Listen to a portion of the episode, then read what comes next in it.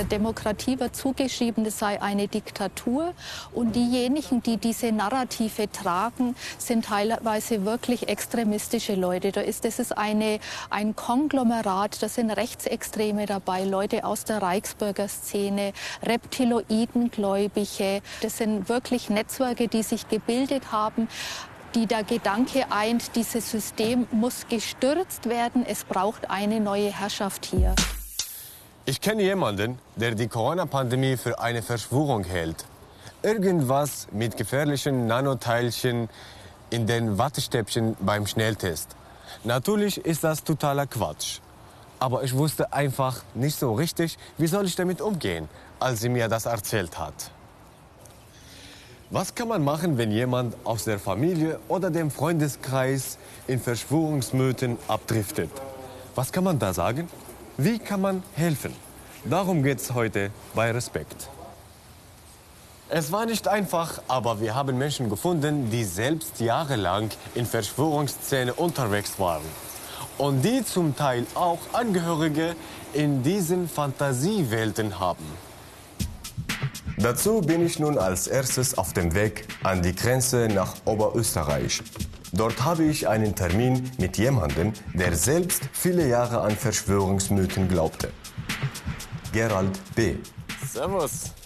Servus, grüß dich. Hi Gerald, grüß dich. Hier ist Jean Karl. Lass uns uns ein bisschen bewegen. Ja, klar. Gerald, du hast jahrelang an Verschwörungsmythen geglaubt. Wie bist du dann da reingerutscht? Ich habe mich damals äh, als ich frisch von der Schule war und ersten Job hatte, habe ich mich ziemlich klein gefühlt. Ich hatte nicht das Gefühl, dass ich in der Gesellschaft irgendwie Anschluss finde. Und dann kam jemand und hat mir ein Buch hergelegt, wo alles ganz einfach beschrieben war. Ja? Die ganze komplizierte Welt wurde ganz einfach beschrieben. Ja? Wenn ich da heute zurücksehe, war das fast wie ein Kinderbuch.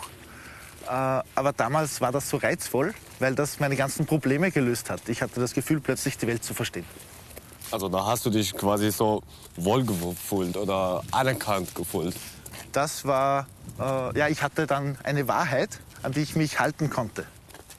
Und dieses äh, Bauernfängerbuch, sage ich immer, das hat mit seinen einfachen Wahrheiten mir da die Lösung gebracht. Mhm. Woran hast du denn geglaubt? Das war, da waren viele Theorien dabei. Also von der Gestalt der Erde angefangen natürlich. Die ist übrigens nicht flach, sondern hohl und in ist Wasserstoff muss man wissen.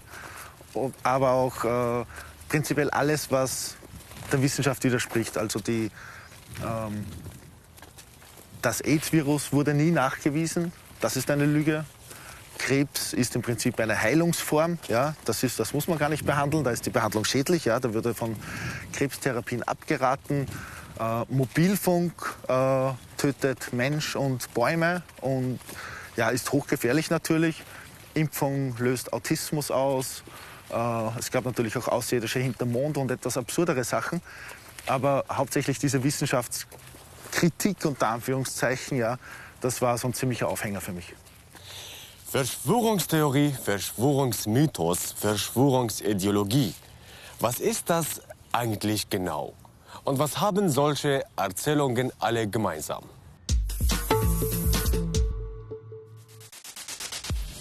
Wenn jemand ein Ereignis oder eine Entwicklung dadurch erklärt, dass böse Menschen zielgerichtet im Geheimen daran arbeiten und sich dafür verschworen haben, dann spricht man von einem Verschwörungsmythos. Oft wird auch der Begriff Verschwörungstheorie verwendet. Der ist aber irreführend, weil Theorie den Eindruck erweckt, es gebe eine ernsthafte Grundlage für die Behauptung. Das ist in Wahrheit der Fall. Die vermeintlichen Verschwörungen sind reine Fantasieprodukte und werden wie Mythen weitererzählt. Ausgangspunkt eines Verschwörungsmythos ist meist ein großes, scheinbar unerklärliches Ereignis, das Fragen auslöst. Wem nützt es? Wer profitiert davon? Und es folgt der Schluss, Wer einen Vorteil von einer Sache hat, muss auch schuld daran sein und hat dafür im Geheimen die Stellschrauben bewegt. Die Beweisführung erfolgt umgekehrt als vor Gericht. Erst kommt das Urteil, dann folgen die dazu passenden Beweise. Zufälle werden ausgeblendet, komplexe Zusammenhänge werden extrem vereinfacht. Die Welt wird in Schwarz und Weiß unterteilt, in die Guten und die Bösen. Die Bösen sind die Verschwörerinnen, die das Ereignis im Geheimen geplant haben.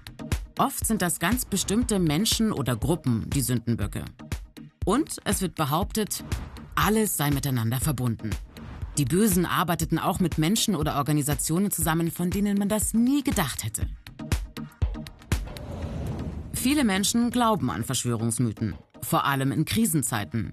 Denn Verschwörungsmythen liefern klare und einfache Erklärungen und schließen Zufälle aus. Vielen Menschen ist das wichtig. Sie glauben lieber, dass eine kleine Gruppe von Menschen für eine Krise verantwortlich sei, als dass sie akzeptieren, dass manche Dinge einfach geschehen. Es ist schwierig, mit Menschen, die an Verschwörungsmythen glauben, zu diskutieren. Fakten oder Gegenbeweise ignorieren sie oder sie nehmen sie als Beleg dafür, dass auch das Gegenüber Teil der vermeintlichen Verschwörung ist.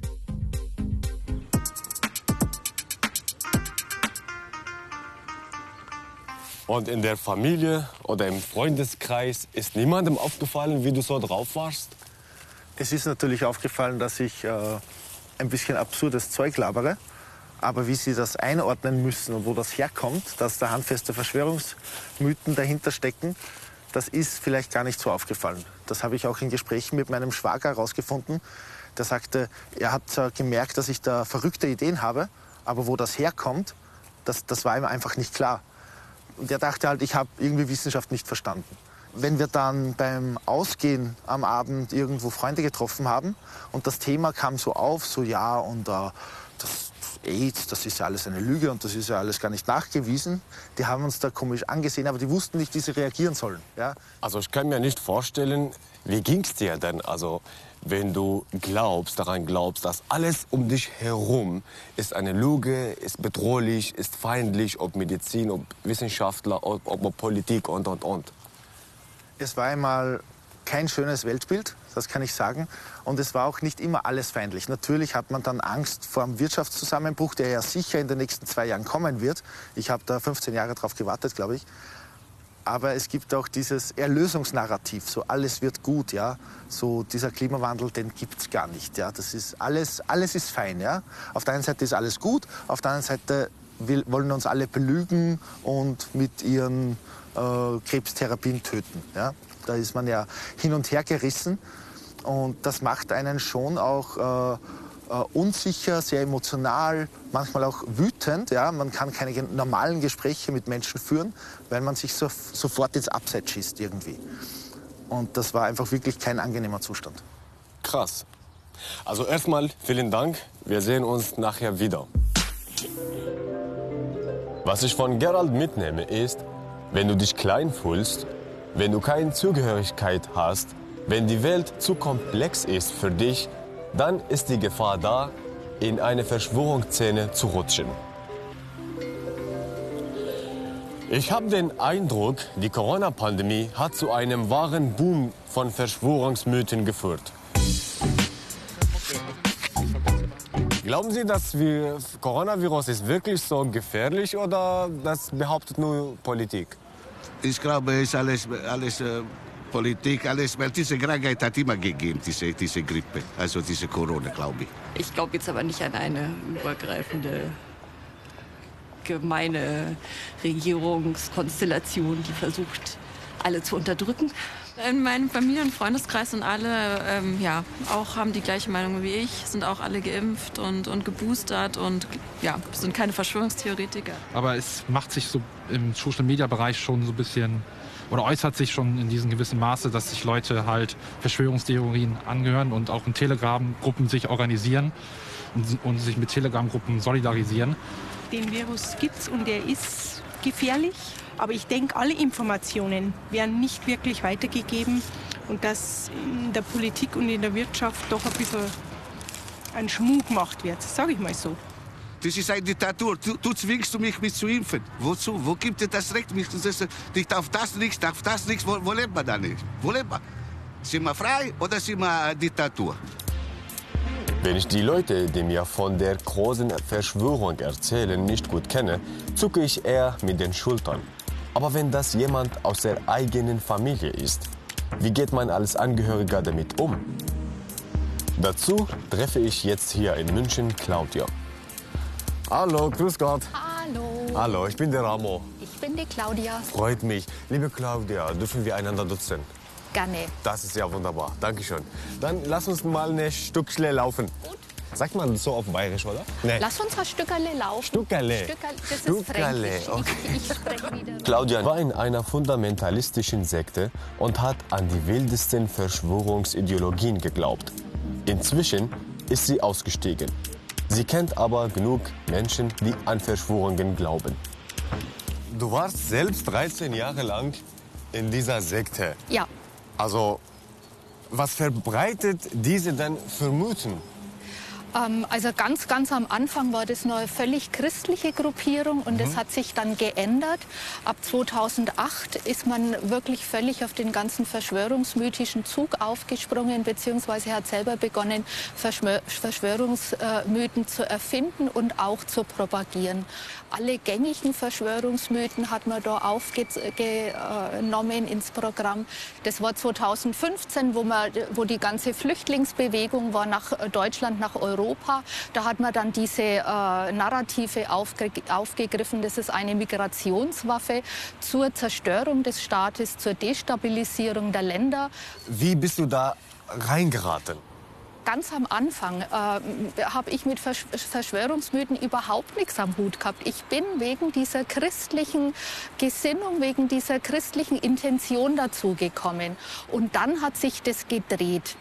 Wie ist dein privates Umfeld damals damit umgegangen?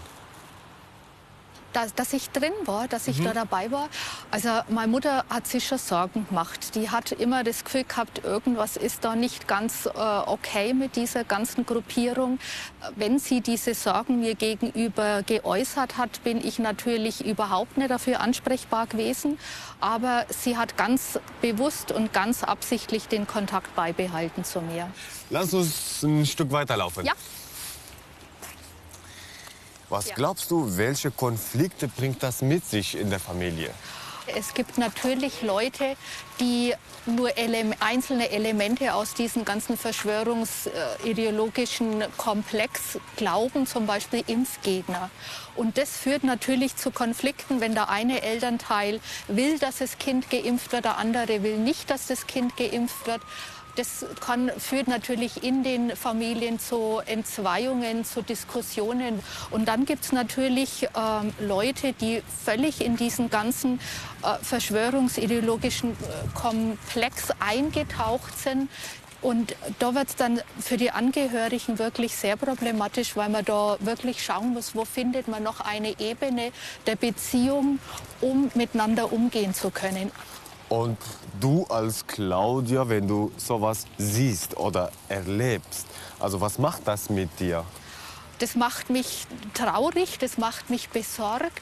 Ich finde es ganz, ganz schlimm, das berührt mich total tief, weil äh, mir tun diese Menschen leid, mir tun die La Menschen leid, die in Verschwörungsdenken abgeglitten sind und mir tun aber auch die Angehörigen leid. Also ähm, das Leben ist sowieso schon schwierig genug und konfliktreich genug und jetzt noch diese ganze Geschichte mit Verschwörungsmythen, die die Menschen entzweit, das macht mich wirklich traurig und besorgt, wirklich besorgt. Erstmal vielen Dank für das Gespräch. Das war sehr interessant.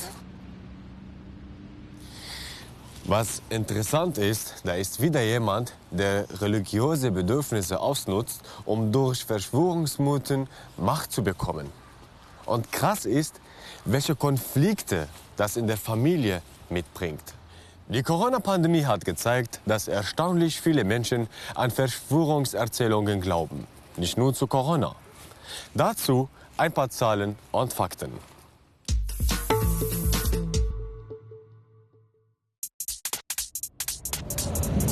Es gibt geheime Mächte, die die Welt steuern.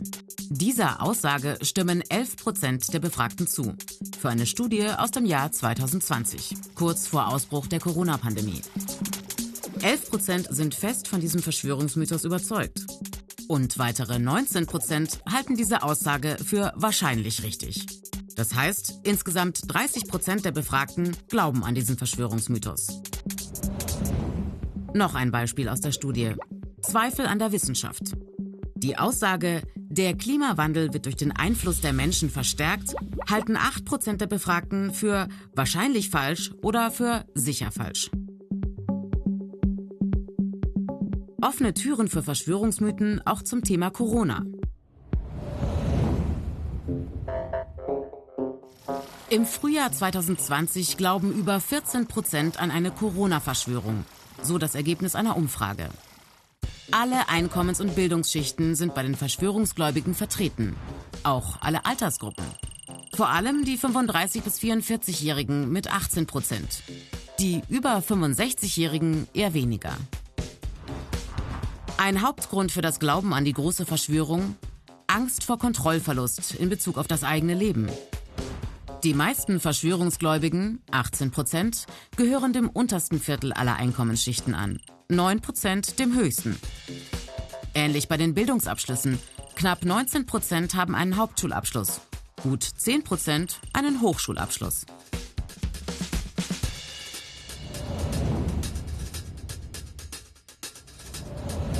Die meisten Anhänger von Verschwörungsmythen verorten sich im politischen Spektrum rechts bzw. Mitte rechts.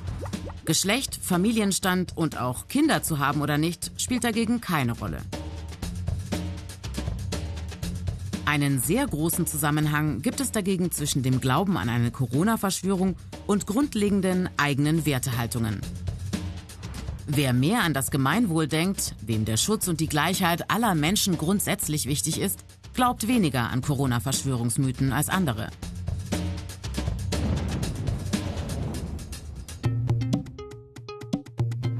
Ein weiterer wesentlicher Faktor ist die Mediennutzung. Menschen, die an eine Corona-Verschwörung glauben, halten zu 43 Prozent soziale Medien für glaubwürdiger als traditionelle Medien, denen nur 6 Prozent der Verschwörungsgläubigen vertrauen. In sozialen Medien aber landen viele in einer Filterblase aus immer ähnlichen Nachrichten und vielen Fake News. Der eigenen Meinung widersprechende Informationen werden ausgefiltert, erreichen die Menschen gar nicht mehr. Jüngere Menschen sind häufiger und intensiver digital unterwegs und deshalb auch anfälliger für Verschwörungsmythen.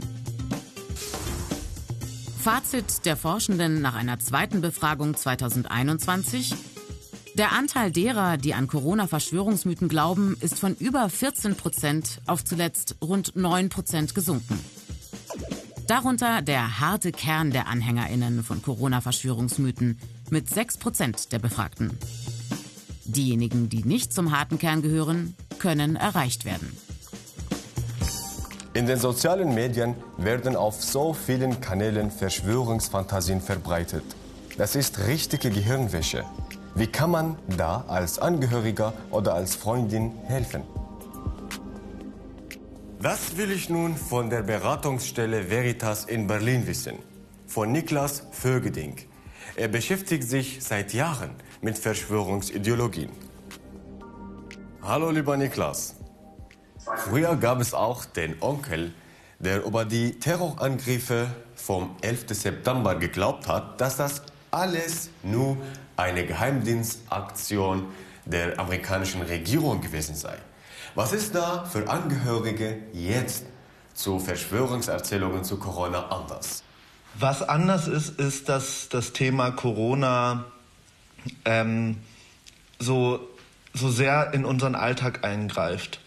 Ähm, das heißt, es begegnet uns überall, ja, also wenn wir äh, uns entscheiden müssen, ob wir eine Maske tragen oder nicht, ob wir uns impfen lassen, ob wir ins Restaurant gehen, ob wir zu Familienfeiern gehen können. Das sind also Sachen, die uns sehr viel mehr im Alltag äh, begegnen. Und insofern fühlen Leute sich auch viel eher dazu gedrängt, ihre Position zu dem Thema kundzutun. Äh, und das war äh, beispielsweise bei, dem, bei 9-11 war das noch anders. Was sind eure drei wichtigsten Tipps quasi für den Alltag? Der erste Tipp ist, dass jede Form von Überheblichkeit, von sich über die Leute lustig machen, äh, von Zynismus, ähm, das sind absolute No-Gos. Jeder will ernst genommen werden und man muss sich vor Augen führen, das sind wirkliche Überzeugungen, die dahinter stecken. Das zweite ist, glaube ich, ganz oft passiert ist, dass Leute sagen, ihr seid verrückt, ihr seid psychisch krank. Oder zu sagen, ihr seid rechtsextrem oder, oder Nazis. Das heißt natürlich nicht, dass es nicht Verschwörungserzählungen gibt, die rechtsextrem sein können. Es bringt aber überhaupt nichts, den, den, äh, diese, ähm, ja, das irgendwie unter, unter, ähm, unter die Nase zu reiben. Und der dritte Tipp, den ich hätte, ist, nicht zu sehr mit Fakten zu argumentieren.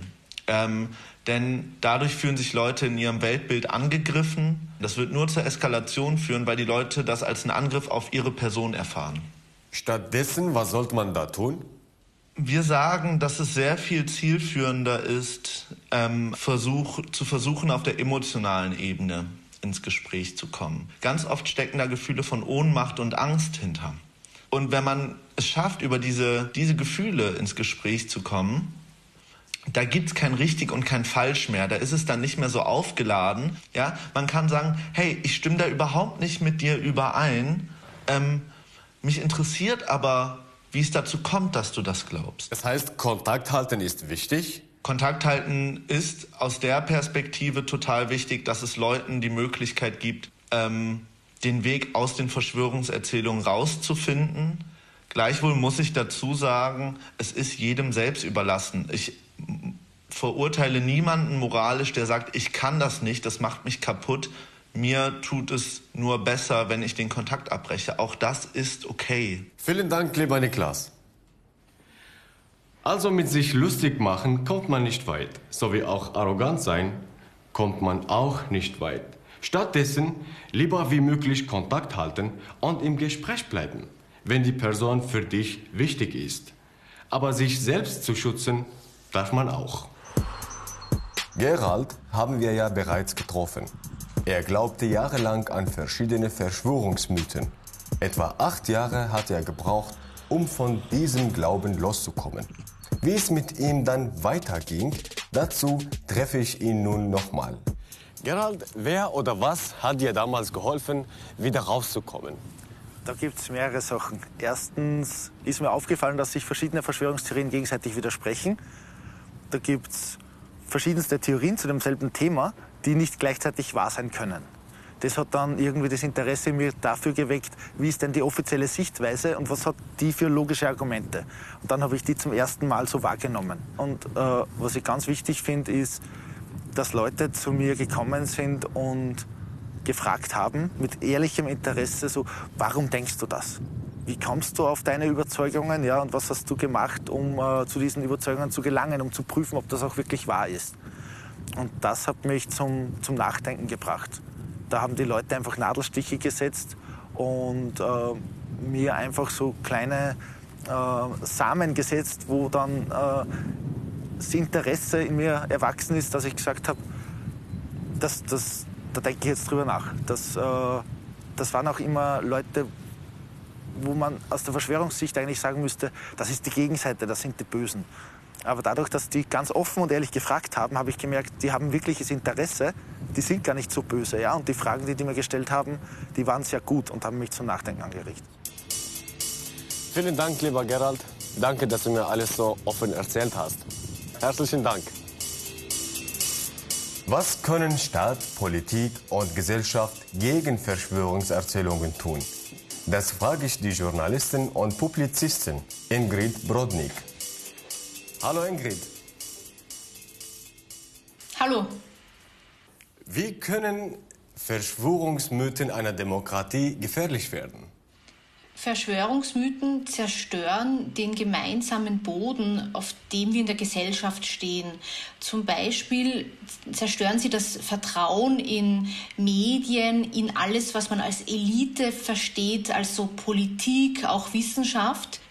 Und die Gefahr ist, dass dann jede offizielle Information angezweifelt wird. Ähm, dann heißt es, die haben die Pandemie erfunden. Oder auch, es heißt häufig, alle Wahlen sei gefälscht, glaube nichts. Und wenn mal Leute so weit eindringen, dann kann man schwer noch diskutieren. Dann können die alles anzweifeln. Und die zweite große Gefahr ist für unsere Demokratie, dass bei vielen Verschwörungsmythen ja so Angstvorstellungen geweckt werden. Zum Beispiel, dass die gesamte Bevölkerung umgebracht werden könnte durch die Impfung. Dann löst das Aggression aus und die Gefahr ist, dass manche richtig wütend werden und sogar Gewalt akzeptieren und sagen, bevor ich umgebracht werde, muss ich mich auch mit Gewalt wehren können. Was kann man als Staat gegen Verschwörungsmythen tun?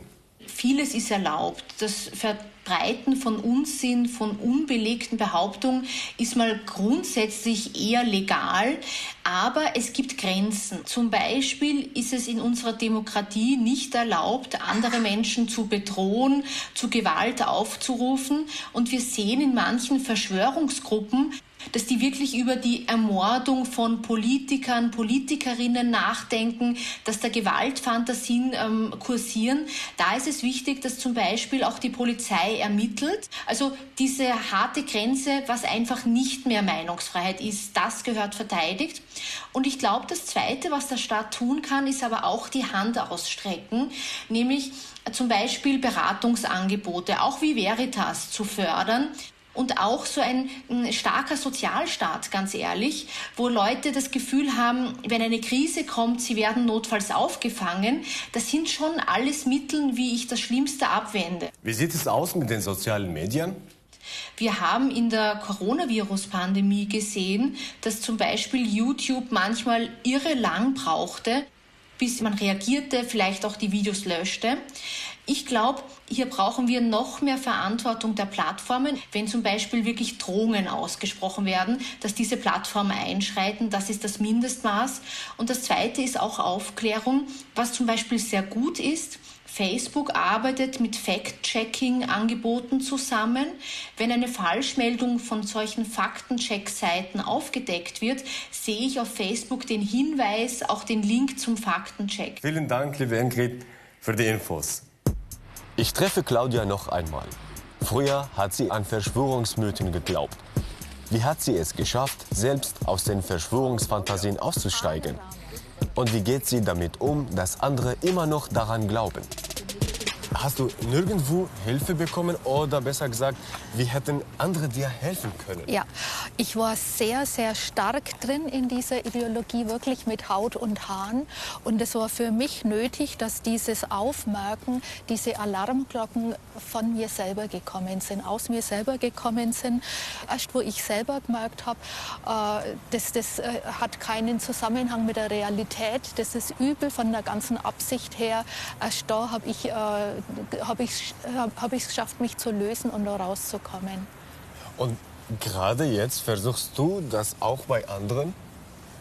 Ich versuche äh, Leute zu unterstützen, die in Zweifel sind, die einfach noch nicht richtig drin sind, einfach als Ansprechpartner da zu sein für Menschen, die durch Ver Verschwörungstheorien geschädigt sind, in irgendwelche Abhängigkeiten geraten sind oder die, wo, wo Verschwörungstheorien ihr Leben durcheinander gebracht haben. Herzlichen Dank, liebe Claudia, für das interessante Gespräch und viel Erfolg weiterhin. Verschwörungsmythen gab es schon immer, nicht nur seit Corona. Doch in der Pandemie ist das Problem offensichtlicher und politischer geworden. In der Familie, im Kleinen gibt es Streit und Frust. Im Großen erleben wir eine gesellschaftliche Spaltung. Tipps dagegen gibt es ein Allheilmittel allerdings nicht. Doch gegensteuern muss man wenn Verschwörungsgläubige anderen schaden oder auch Gewalt gegen Staat, Politik, Medien und Gesellschaft gut finden.